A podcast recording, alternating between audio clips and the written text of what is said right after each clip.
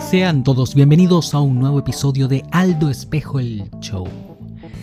Hoy, jueves 9 de diciembre del año 2021, un año que como ya he mencionado hasta el cansancio ha sido impactante.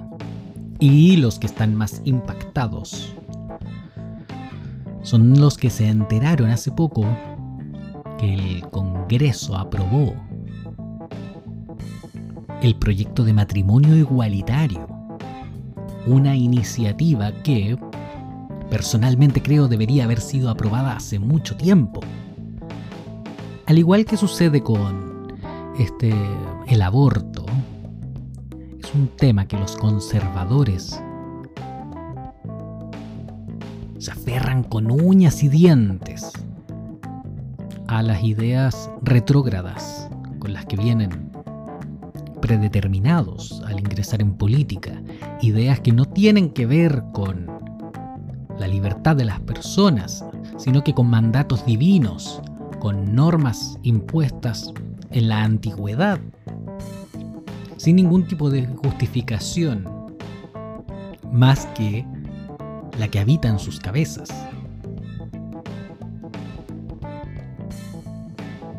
Tengo que decirlo ahora, a mí me da lo mismo la orientación o como le quieran llamar sexual de las personas. Lo que las personas hagan en su casa, eh, en sus vidas privadas, con quién se quieren acostar, me da absolutamente igual. Y creo que la forma madura de conducirse en la vida es dejar que los demás hagan lo que quieran mientras no estén afectando la vida de otras personas. ¿Es tan difícil de entender eso? Parece que sí, porque recién este año 2021 se aprobó una ley que disfrazaron por ahí antiguamente con eh, unión civil. Pero bueno, ya se aprobó y espero que pronto sea ley y la gente tenga la libertad que merece, que necesita para cumplir su proyecto de vida. El matrimonio en el fondo es un contrato. A lo mejor deberían cambiarle el nombre pero es un contrato entre personas, entre dos individuos que deciden eh, juntar sus patrimonios, sus proyectos de vida. Para mí, el matrimonio, las relaciones de pareja, las familias como concepto, se parecen mucho a una empresa. ¿A qué me refiero con esto? Como una empresa, como una familia va a ser una empresa. Espero no estarme poniendo marxista al decir esto, pero eh, las personas, cuando tienen hijos, le dan a sus hijos cosas gratis. Ah, pero Aldo, es una responsabilidad. Sí, pero olvidándonos de eso de las responsabilidades, que no vienen de ningún lado más que de nuestro propio criterio o, impuestas ley, pero si nos quedásemos con la idea bonita de que la familia es algo positivo, tener hijos es bueno, reproducirse está bien. Uno le da cosas gratis a los hijos porque es su deber, porque los quiere, pero también porque la familia hay que verla así, hay que verla como una inversión, hay que verla como un pequeño grupo social humano cohesionado con ideas más o menos parecidas que no se anda apuñalando por la espalda, aunque muchas veces pasa, pero una familia más o menos saludable debería funcionar así. Por supuesto que van a haber conflictos entre sus miembros, pero la idea es que esto se arregle y como una empresa vaya afiatándose, modificándose, ampliándose, integrando nuevos miembros, desarrollando distintas eh, capacidades que tiene cada uno de los miembros de la familia. Y luego los hijos, de alguna manera, también trabajan por la familia. Ayudan a los padres, a los hermanos, a los tíos, primos, Puede existir eso, pero nadie está obligado a hacerlo en todo caso. Sin embargo, los padres le dejan herencia a los hijos.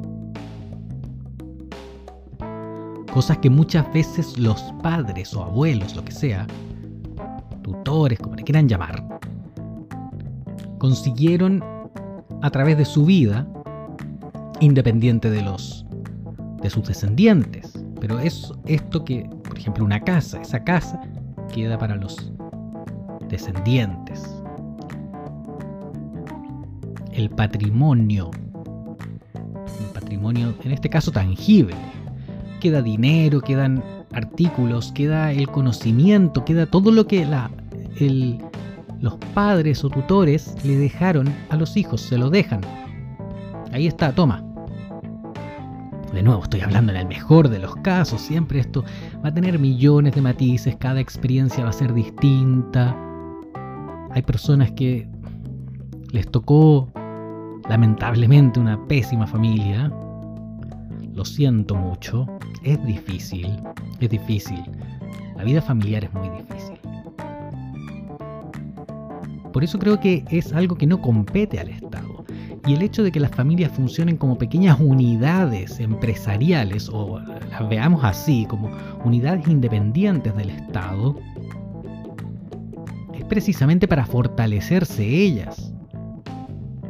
Obsérvese las grandes familias, las con más recursos en la historia de la humanidad. Busquen ahí, busquen. Los Rockefeller, los Rothschild, y otras han trabajado por eso, no es que les cayó del cielo. Han trabajado, sabían lo que tenían que hacer. Los padres, los abuelos fueron dejando un legado que los hijos supieron mantener. Esto me recuerda ese comercial que cuenta la historia de la marca Johnny Walker. Ya. Empezó con con, un joven que compró una, una destilería y luego los nietos tienen una empresa millonaria que todo el mundo conoce. Entonces, cuando uno ve la familia como un hecho concreto de la realidad, nadie elige su familia, pero ya estás ahí, y tienes la posibilidad de, si te gusta, invertir también en eso. Ver qué es lo que vas a dejar a los que vengan. Trabajar por ti, ser feliz, tratarlos bien. Y cosas buenas pueden salir de eso. Por eso era importante lo de esta ley. Porque esta ley, el Estado, que siempre tiene que meter sus narices en todo, determina ahora quienes se casan, cómo son los contratos de matrimonio, etcétera, etcétera. Entonces ocurría que muchas parejas del mismo sexo u otras variaciones ahí no tenían la seguridad de que se les iba a respetar sus derechos conyugales. Porque no existían, claro, no se reconocían simplemente. Pero eh, estuvieron juntos 30 años, no importa, viene la familia y le quita todo. Bueno, gracias a esta ley y las modificaciones que se hagan, van a tener sus patrimonios seguros. En el fondo, esa es la libertad. La libertad es tener certeza de que usted se puede levantar y hacer lo que usted quiera. Si quiere va a trabajar, si quiere no. ¿Ya? Esa es la libertad. Saber que yo tengo mi propiedad, tengo mis cosas y puedo eh, sostenerme en ellas. Y que no va a venir alguien y me las va a robar. Así que bueno, para mal de estas personas eh, que se oponen a la libertad de, de los individuos, se aprobó la ley de matrimonio igualitario y no queda más que celebrarlo. De verdad es un avance en las libertades. Y ojalá que esto ayude precisamente a que tengamos conciencia de la importancia de la libertad, de nuestra libertad y nuevas conquistas se vayan logrando en ese, en ese camino, en un camino de madurez intelectual, cognitiva, que nos permita aceptar que los otros tengan proyectos de vida que son distintos a los nuestros, que son distintos a los que están escritos en la Biblia, que son distintos a los que se escribieron en el 1700, 1500, en el año 1000, que puede ser que el ser humano no está determinado, el ser humano tiene la opción de elegir. Esto es algo que me gusta repetir mucho tal vez, eh, pero de verdad tenemos libre albedrío. Usted puede hacer lo que quiera, por supuesto va a tener que va a tener que sobrellevar, aguantar las consecuencias de lo que haga. Pero usted es libre de pensar como usted Es libre de ser un ser despreciable y odiar a todos. Vamos a ver cómo le va, vamos a ver si con esa mentalidad va a ser feliz. Usted es libre para robar, para mentir, para engañar. Usted es libre para discriminar a otros porque sí, por cómo se visten, por cómo hablan, por cómo se conducen en la vida. Usted, haga lo que quiera. Mientras no los esté agrediendo, ni pasando a llevar, usted es libre para eso. Así como los otros son libres para relacionarse con quien quieran, amar a quien quieran, pensar como quieran, vestirse, conducirse como quieran. Mientras no estén pasando a llevar los demás. Mientras no estén afectando la vida de otras personas. De manera negativa, por supuesto. Todos afectamos la vida de otros. Es por eso que tenemos que tener cuidado en qué elegimos pensar y en cómo pensamos. Ayer era feriado, a mí se me había, olvidado por completo.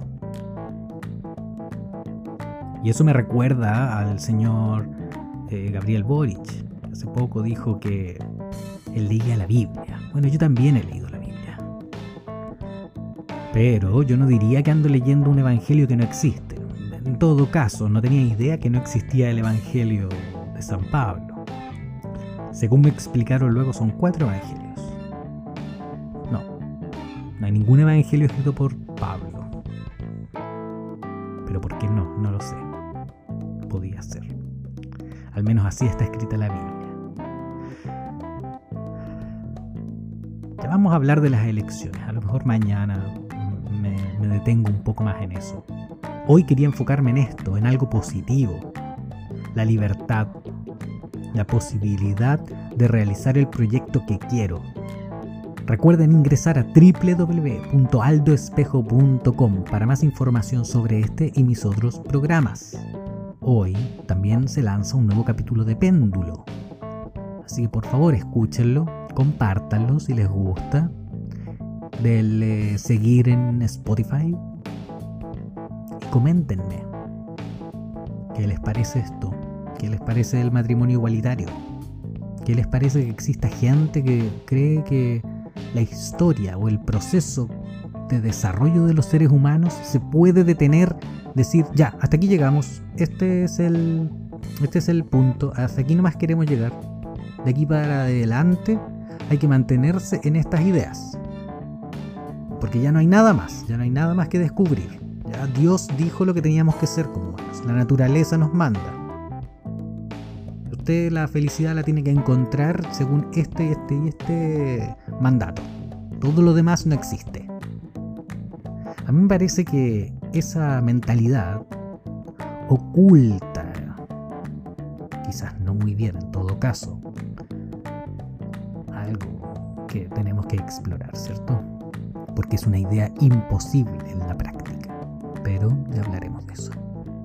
Este fue un nuevo capítulo de Aldo Espejo el Show. Espero que lo hayan disfrutado y nos vemos mañana viernes.